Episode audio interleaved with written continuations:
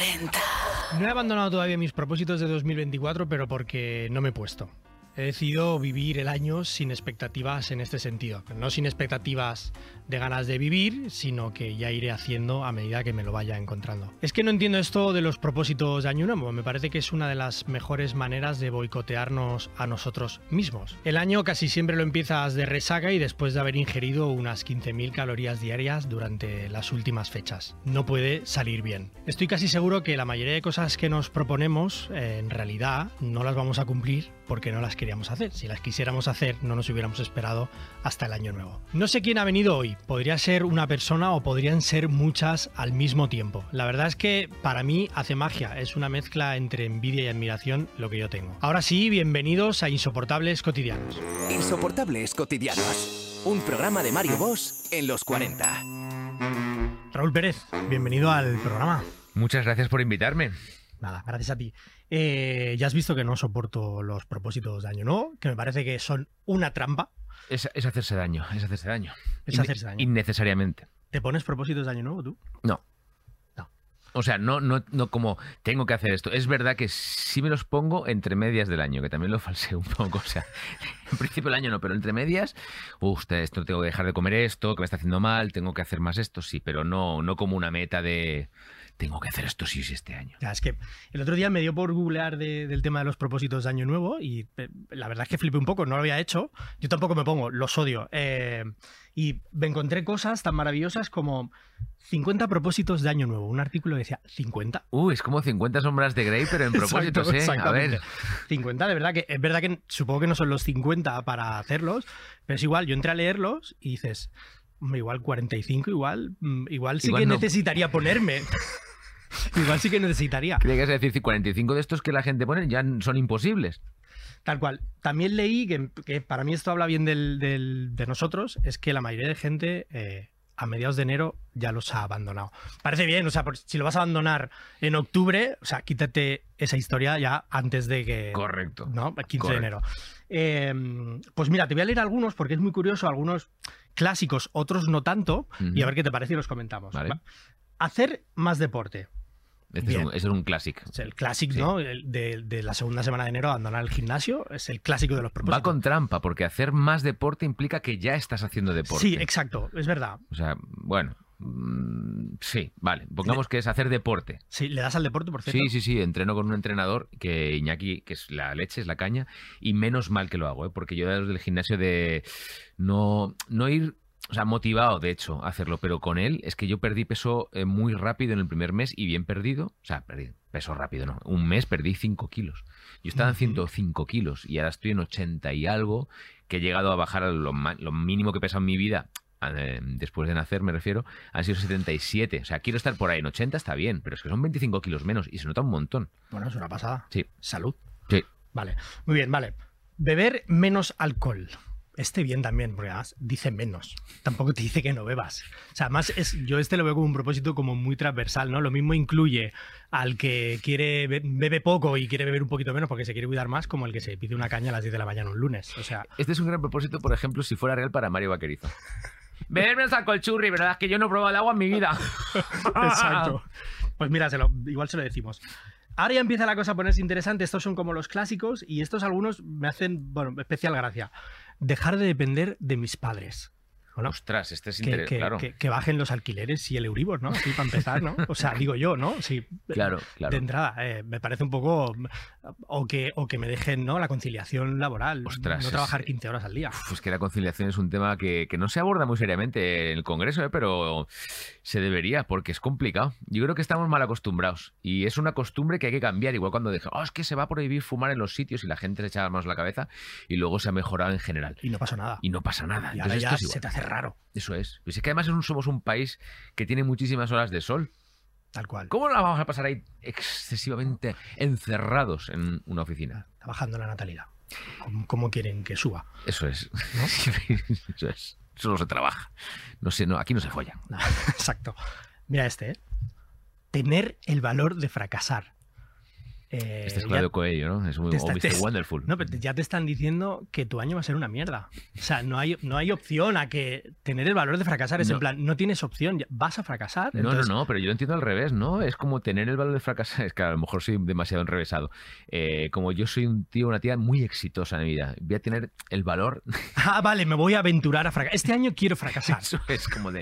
me va demasiado bien. eh, si me va un poquito mal este año, joder, es que de verdad quiero probar qué es eso. Sería como una especie de igual propósito, yo que sé, monárquico o alguna cosa así, ¿no? Muy monárquico, sí, sí, claro que sí. A mí me pasa muchas veces. Yo es que he tenido tanto éxito en mi vida. No sé por qué. No sé si con el tema de la impunidad, pues bueno, interfiere un poco o influye. Pero oye, muy bien. Ya te va tocando fracasar, Juan Carlos. Un pelín. Eh, Sí, la verdad es que sí.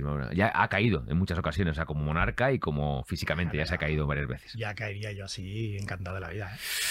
Es que es un tema que es que es un tema para comentar largo Vale. y tendido. Exacto. No hoy. No. Vale, em, acabo con el último que me parece increíble. Ser más feliz. Como si eso dependiese de uno mismo, ¿no? Es en plan, si no eres feliz es porque no quieres. Es como al que tiene depresión y le dicen, venga, anímate. A mí esto me molesta un poco también. Bueno, molesta, sí, me provoca un sentimiento encontrado porque, jolín, eh, la gente, no, sé feliz, lucha por tus sueños. No, vamos a ver, hay que tener una realidad. Claro que sí que hay que seguir un instinto y apasionarse por lo que haces siempre que tus condiciones lo den. Es que claro, si no, eh, no, tienes que ser un objetivo, ser feliz. No, había un monologuista que no lo recuerdo, mira, viene el caso que es que era mexicano y no me acuerdo del clip, pero él siempre decía que nos han educado en esa cultura del ser el primero, de la competitividad, de llegar a lo máximo. Y dice, si a mí me va bien siendo un cuarto, quinto incluso, llegando bien a la meta, perfecto. Y yo creo que eso es lo que hay que fomentar más, que ser el primero eh, está muy bien si llegas a ser el primero, pero que no te condicione, no te frustre decir, es que tengo que llegar a ser el primero. No, no hace falta. Además es que inevitablemente va a ser efímero, o sea, eso no te va a durar mucho. Si, Correcto. si tu objetivo es ser el primero, si llegas, que está bien que lo tengas como meta, te va a durar lo que te va a durar. Entonces, eh, es un arma de doble filo. En mi caso te voy a eh, apostillar con esta frase para, para dejarlo aquí en alto, que siempre me decían, en mi caso, ¿eh? como voy siempre caracterizado y la gente no me reconoce tanto por la calle, que guay. Por un lado, guay que te reconozcan, pero que no te reconozcan todo el rato es como, jo, guay. Pues eso, que la gloria es efímera, pero el anonimato es eterno. Ahí lo dejo. Muy grande. Muy grande. Ley de Murphy. Me viene muy bien, me viene muy bien esto que dices, a mí personalmente. Tú no, porque tú ya te vas a convertir en un, el ultra famoso ya. No, Has decidido salir. De verdad que no, que no, no me- no es eso lo que me entusiasma. ¿eh? Pasa que hay cosas a las que, bueno, no he sabido decir que no. pero lo has hecho muy bien. Bueno, gracias. Hombre, Gracias. has tenido el valor de fracasar. Y- Exacto. Propósito, eh, fracasar. Bien, está bien. Eh, bueno, necesitaba contártelo esto porque hay una parte también de poder explicar las cosas. No soporto esta historia y digo, bueno, pues se la cuento a Raúl. Ahora ya, si quieres, pues me cuentas cositas tuyas. Eh, te he leído o he escuchado que has hecho más de 200 personajes. Igual ya son más. Eh, ¿Cuándo fue la primera vez que dijiste imito que flipas? Yo no sé si lo he contado alguna vez, me suena en alguna entrevista. Imito que flipas, no, pero de por lo menos imito. eh, o me, me podría dedicar a hacer esto en la cena de los profesores de la universidad de último curso. Yo soy ingeniero técnico de telecomunicaciones, eh, me desvié hace bastantes años ya y ya no puedo volver para atrás, pero alterné durante un tiempo eh, las dos cosas. De hecho, trabajé en una empresa de telecomunicaciones y a la vez hacía cosas en radio y tele. Pero la cena de profesores de último curso de ingeniería, que empecé a imitar a todos los profesores de la carrera, y que la gente estaba partida de risa y diciendo además sacándoles cosas que luego ellos se cortaban de hacer en clase. Había un profesor que se cortaba mucho las manos y dejó de hacerlo. Entonces era como digo, ostras, esto, esto mola. Yo creo que sí que le estamos cogiendo el gustillo. Todo fue a raíz del teatro universitario que, que de- despertó en mí este instinto que tenía como ahí adormecido. Hostia, pero es un don realmente. Yo de verdad que, que ad- que admiro muchísimo porque tienes una capacidad, es que a veces no distingues al, al verdadero de Raúl. O sea, es, una cosa así. Gracias. Esto me lo dice mucho Dani Rovira, que, que escucha las imitaciones muchas veces como diciendo, ya no, ya no me mola porque das miedo. Claro, y no lo usas yo, yo claro, supongo que de- desde dentro es una historia y desde fuera es otra, pero yo, yo ahora, si, si tuviese ese don ahora, inmediatamente empezaría a abusar. Yo qué sé, yo llegaría a casa y, yo qué sé, con voz de Pedro Sánchez y diría, estimados compatriotas y ciudadanos. O llamar para un restaurante para reservar mesa a nombre de alguien, ¿no? Por ejemplo, es Esto lo he hecho alguna vez, lo he hecho alguna vez, pero no me, es que no me gusta. Yo que he trabajado en los 40 y en Aranda ya muchos años, eh, yo hacía también bromas de vez en cuando, que no era mi especialidad, con personajes. Y era como de, uf, hacerlo pasar mal, es que no sé, me entra, un- Ya. soy demasiado empático, entonces no puedo. No has llamado a ningún cómico haciéndote pasar por Pablo Motos. Ah, mm, bueno, es una. Ahora mismo podría hacerlo. No, pero no tengo la imitación muy cogida, pero si me lo propusieran, pues ¿Te ahí está. imaginas? No, Nah, no No hace falta. No, cosas, pero que, cosas se- que han pasado. pero que es que es humor, si es que es humor, si es que no pasa nada. Hay que hacer humor de todo. Bien. Te escucho decirlo eso, me gusta mucho. Bueno, es que lo del tema este del humor, de los límites del humor, yo siempre lo pongo en el mismo ejemplo. O sea, eh, si vas a un restaurante y no te gusta la comida, te parece odiosa, te ha sentado mal, lo que sea, tienes todo el derecho, lógicamente, a quejarte, a decir esta comida es una, déjeme el libro de reclamaciones, tal. Pero no tienes, o sea, no tienes, lo que no puede ser quizás llevarlo al extremo, decir, no, no, es que espérate ahora, aparte de la denuncia que te va a caer, te voy a cerrar el restaurante, te voy a estar todos los días aquí con gente insultándote. Eso es lo que pasa un poco con el humor cuando de repente encuentras una ofensa hacia tu persona, que encima no va contra ti directamente, es algo que se ha hecho un chiste que te has sentido reflejado. Ostras, pues a lo mejor te ayuda a superarlo o te ayuda a ser más crítico con otras cosas, pero claro que te puedes ofender. Ahora de ahí a... No, no, y cancelado. Y esto fuera. Y no, no, hombre, vamos a ver, yo creo que estamos pues confundiendo las cosas. Y creo que se puede hacer humor de todo con una condición, que yo creo que tenga mínimamente gracia. Que sea Ya está, humor. ya está, que sea humor. Que sea humor. Que no sea gratuito. Está bien, está bien. Em, haces muchísimos personajes eh, continuamente. ¿Qué es más difícil, cuando entrevistan a un personaje o cuando entrevistan a Raúl Pérez? Porque cuesta ser uno mismo, ¿no? A mí, ¿no? Esa sensación de, de- de, em, hacerte pasar por otro, es, ¿no? Esa ficción. Cuéntamelo, cuéntamelo. Pero por eso quería saber tu opinión, porque yo lo tengo clarísimo. Es complicado hacerse pasar por otros, sí, es complicado. Eh, cuando estás de uno mismo, hombre, te conoces más. Pero es verdad que yo transito muy poco por mi propia persona durante el día, con lo cual eh, ahí tengo algo ganado también. Pero sí es verdad que depende de qué personaje. hace poco, bueno, claro, es que yo no sé si esto se está emitiendo a la vez que otra cosa que se va a emitir, pero bueno, eh, he imitado a Samantha Hudson y me ha parecido eh, mm, muy complicado, muy complicado, porque hay gente que tiene repertorio, una verborrea, un universo muy complicado para llegar a esa, a cómo pensaría esa persona, qué diría, porque yo voy a la imitación, intento ser lo más perfeccionista posible. Entonces es verdad que a veces con los personajes cuesta un montón. Pero otros de repente como que me poseen y, y tiro para adelante y, y lo saco, ¿eh? Escuché a Leiva un día decir que le habías sacado incluso tics que él odia de sí mismo y que se los habías sacado imitándole. O sea que vas, vas al, al detalle para coger un personaje. Claro, y eso pasa muchas veces inadvertido para la gente, pero luego en la composición final se nota, se traspasa. Pero yo es que me miro muchos vídeos, es que veo cómo hablan, cómo se mueven. Si de repente, pues se hace, pues, yo qué sé, las S más líquidas, pues igual, yo qué sé, así. Te escuché decir que Iñaki Gabilondo era tu personaje más difícil, el que más tiempo te había llevado. Este ya está aparcado porque justo ya está ahora, Ahora- ya le saqué y me costó un montón. Pero ya está, ya está, ya está, ya está. Ya, ya lo Ya lo tengo, sí, sí. Y el que más te ha hecho disfrutar, con el que mejor te lo has pasado y has dicho, jo, este quiero imitarlo mucho porque disfruto, lo gozo, porque el personaje mola, porque el contexto en el que me encuentro con él es maravilloso. ¿Has pensado algún personaje que te guste muchísimo? No, no sé, es que hay muchos. O sea, me mola un montón hacer, por ejemplo, de Bosé o de. No sé, Claro, el tema de la voz ha ayudado bastante. Y fíjate que este cambio de voz ya lo noté hace como cuatro años, una vez que fue al hormiguero, de hecho. Pero es un algo que ayuda. Pero Pedro también, Josep, Josep, me encanta. Esos cambios de ritmo. Estar serio y de repente reírse. Es gente que va como le va el cerebro a mil por hora, pero luego también hay personajes con los que he disfrutado mucho y son más lentitos, pero yo que sé, Leiva un montón también disfruté. Uf, ¿Qué sé decir? No sé, no sé. Muchos, muchos. A Miguel Bosé le vamos a dar ahora la razón, verás tú, ¿no? Cuando vea que me he cargado el virus en Twitter va a decir, ¿veis cómo no existía? Eso es. Ahora vas a decirle, No creíais en mí. Y fijaos, aquí está. Oye, Raúl, hay un tema que te, también te he escuchado mucho hablar de tus hijas. Eh, ¿Se percibe en ti una sensación de orgullo de padre total? Eh, no voy a decir que el resto de padres no sean sensibles, obviamente. No, no lo son, no lo son. No lo son. Pero, Jolín, no, tampoco vemos a muchos eh, hombres ¿no? hablando en redes, o a lo mejor a mí no me salen, igual es el algoritmo. Pero no estoy acostumbrado a ver a muchos hombres eh, hablar de crianza. ¿Qué tal llevas la crianza eh, en esta vida acelerada del show business? Eh, Muy bien, maravillosamente.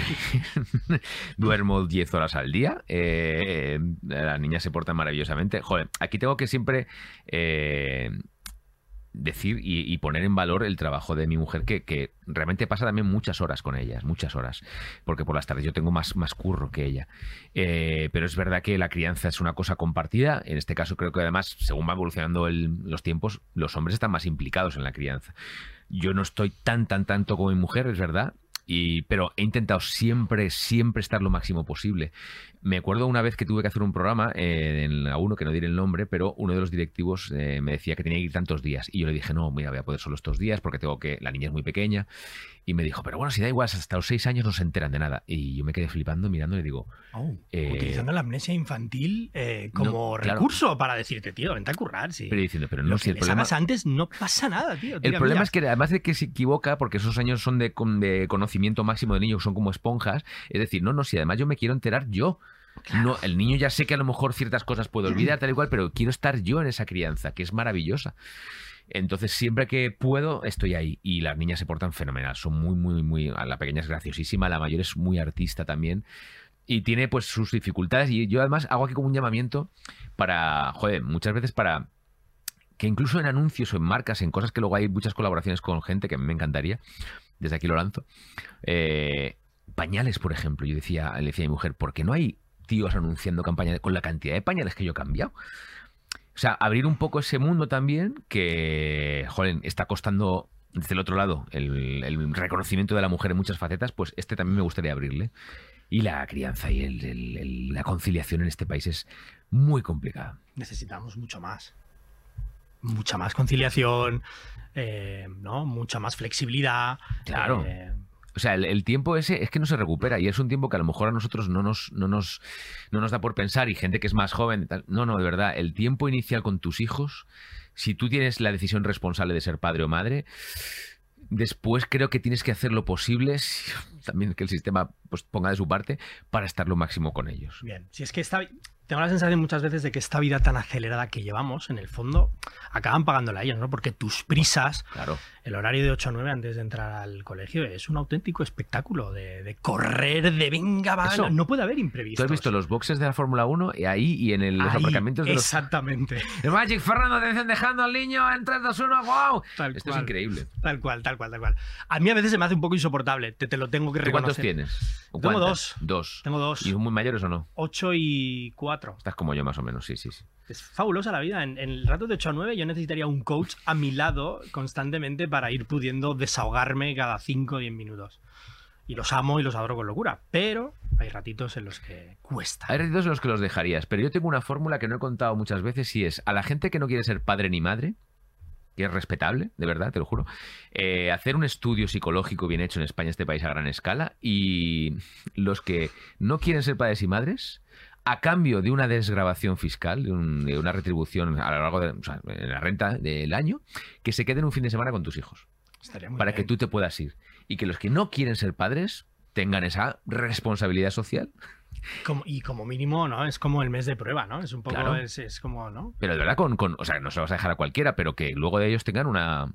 Bueno, que el sistema funcione así, es decir, tú a cambio de otro tienes vida y ellos, pues también la tienen demasiada. Te lo compro ahora, ¿eh? Yo te lo compro. Si Es de mí de verdad. dependiese, te lo Si es compro. que- es que de verdad. Inmediatamente. Bueno, Raúl, ahora ya quiero saber. ¿Qué no soporta Raúl Pérez? Estos insoportables cotidianos.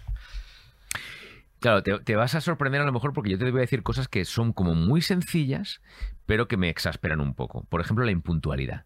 Es algo muy básico. Eh, creo que yo no he esperado a más eh, a nadie en mi vida, una vez, lo, lo máximo, una hora y media.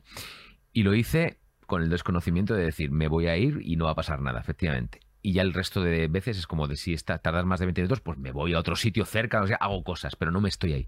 Y me fastidia mucho la impuntualidad, porque creo que es una falta de compromiso y de rigor brutal. No lo estás diciendo por hoy, ¿no? No, no, no, no. no. ¿Ha sonado como eso? No. Eh, todo lo contrario, pero es que me fastidia. Y lo- ¿Sabes que la comparto? Estoy a muerto, o sea, es decir, ¿qué pasa? ¿Que tu tiempo vale más que el mío? ¿Hasta dónde vamos a llegar? Si estamos hablando de que hay que optimizar el tiempo y de que no tenemos tiempo de conciliar de nuestra vida, el tiempo es lo más el preciado. tiempo es la moneda más valiosa. Correcto, entonces tu tiempo no vale más que el mío. Mm, estoy a muerte contigo. Lo comparto. Perfectamente. Pues ya que somos aquí dos, te voy a decir otra cosa. Eh, que no me saluden. ¿No te gusta que te Que no me saluden? devuelvan el saludo. Es decir, Ah, te molesta que no te es como de, de repente, digo, "Güey, vecinos, gente que se cruza contigo a escasos milímetros, que podéis rozar oreja con oreja y que tú digas hola y ellos. Creo que hay una impersonalidad ahí, que una, una falta de que la gente va a su bola. Y es como, pero si es una educación, o sea, una cota de educación mínima. Hola, hola, buenos días, en el buenos días. Hay gente que no saluda y me da mucha rabia. Un tiempo lo, lo practiqué en plan de, pues ya no te saludo, y otro tiempo ya me, me- me sal- salió la rabia de saludarle muy fuerte. Hola, ¿qué tal? ¿Cómo estás? y ahí la gente se queda como de, "¿Eh? ah, ah, sí, hola, hola, ¿qué tal? ¿Qué te cuesta? ¿Qué te cuesta? Yo, yo, yo pienso que hay que seguir haciéndolo, hay que seguir saludando. Y bueno, si quiere no saludar el otro, pues una cosa del otro. Es un tema de educación, ¿no? Es que Es de frialdad, de, de, de- Claro. Además te cruzas casi siempre con la misma gente, ¿no? En Bueno, pues sí, hombre, pero en un sitio público, entras en un ascensor, algo, un espacio muy cerrado, que, hombre, decir hola no te cuesta días. nada, no, no va a suponerte de repente, oh, Dios mío, me he dicho hola, he perdido el 6% de batería del móvil, no sé, yo qué sé, que algo que sea muy valioso para ti. Exacto. Oye, ¿y crees que hay alguna cosa que no soporte la gente de Raúl Pérez? Muy buena pregunta esta, pues no Es- lo sé, habría que preguntárselo a la gente. Es como dice Es, es Jiménez. una pregunta difícil, ¿eh? Yo me la, te la haces a ti mismo y dices, además, claro, implica mm, ver cosas que no te molan de ti, claro, si hay algo que no le mola a la gente de ti, pero ojo, que el cambio empieza por aquí también. Un poco yo intento preguntármelo y... Por supuesto que sí. Eh, pues eh, cuando te empiecen a contestar, si esto cuando esté colgado, me refiero los comentarios de la gente que te digan, porque yo no sé. O sea, puedo ser efectivamente algunas veces, eh, me decía mi mujer el otro día que estoy demasiado con el móvil a veces en alguna reunión y esto puede ser un poco, pues eso, eh, falta de respeto para la gente también, que lo entiendo y es verdad, lo reconozco. Pero no sé, eh, yo qué sé, que me digan. No- no- o sea, no soy perfecto, ¿eh? pero yo creo que intento tratar por lo menos bien a todo el mundo. Bien. Oye, y con esto de ser personaje público, porque tiene su dificultad, ¿no? Esto de, de- de- de- de ir por la calle y que te puedan reconocer. Tú decías antes que no, que a ti no te pasa mucho. No. O sea, no te ha pasado ningún día esto de decir, me hubiera gustado no ser Raúl Pérez para cagarme en todo por alguna situación y que a lo mejor tú como... Yo si ahora me pasa algo y quiero sacar una peineta en una rotonda, puedo. No, mm, ¿Puedes hacer eso? Seguro. eh, Bueno, a lo mejor eh, me- si- si- si no lo haría, no lo haría, no lo haría. Pero me siento, Guardia pero me Civil. siento capaz eh, en relación a, a mi imagen pública. Eh, hay gente que quizá no se vea capaz de hacerlo porque pensará, wow, hostia, es que luego igual, ¿no? Imagínate, yo qué sé, móvil, pam, y... Creo que esto es de sentido común, me refiero. eh, seas más mm, reconocido públicamente, seas un personaje que sales en la tele o en la radio o no, es de educación. O sea, tú no puedes, como ha pasado algún amigo mío, despertar a una persona que está durmiendo en el AVE porque te quieres hacer una foto con él. No puedes. Pero seas eh, Rosalía o seas Antonio que se dedica a, no sé, a tener una tienda en, un centro comercial. No puedes, es que no puedes, es de, es de sentido común. En mi caso es verdad que no, que no me pasa, que en el fondo lo agradezco, o sea, estoy muy agradecido de los comentarios que me llegan de la gente, pero que estar tranquilo también se agradece. Claro. Cualquier persona, o sea, imagínate cualquier persona que no sea famosa en la calle estar abordado constantemente de personas. Me pasó con, con Robbie, por ejemplo, un día que fuimos a Salamanca, a la alberca, que todo el mundo le paró, tal igual. Y era imposible andar. A mí es verdad que no me ha pasado tan. O sea, tenía un momento que se me ha ido la cabeza de. de- mira, es una tontería, pero hace años, ¿eh? en, en Cala Comta, que es una cala en Ibiza. Eh, yo no voy mucho Ibiza porque yo verano más en Menorca, me gusta más Menorca. Bueno, familia es más familiar, yo creo, la isla. Y de repente, en Cala Comta, petado de gente que era de qué sentido tiene estar en una cala donde las toallas están a un centímetro de otra, no tenía ningún sentido. Raúl, ¿cómo estás, tío? Que te veas no sé dónde. Pero gritándome a un extremo de la playa, yo me tuve que acercar. Bueno, me tuve que acercar, no es que fuera obligado, pero me apetecía. Vente, nos hacemos aquí una foto. Y yo, madre mía, saltando de una persona a otra, que eso parecía como la escena de Indiana Jones que caen en, en el- nicho de serpientes. Ahí. Y yo, como, perdón, ay, uy, cuidado, hoy voy.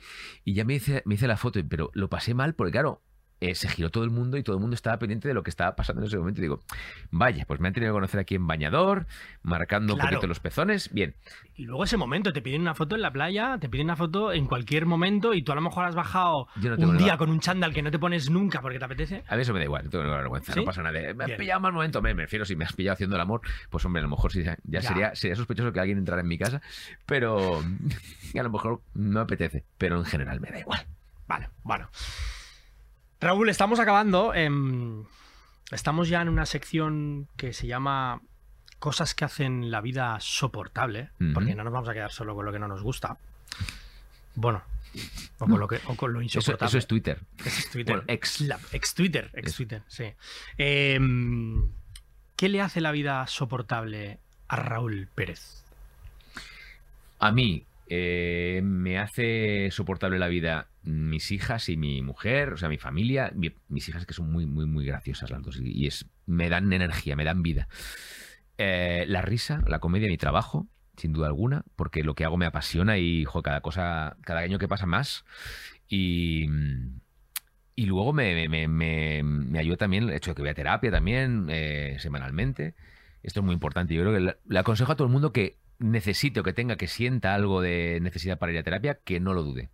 Yo quería hacer un alegato con esto también, ¿no? Un poco porque esa necesidad, es verdad que es un tema que está muy en boca de todo el mundo ahora, ¿no? La salud mental, por suerte.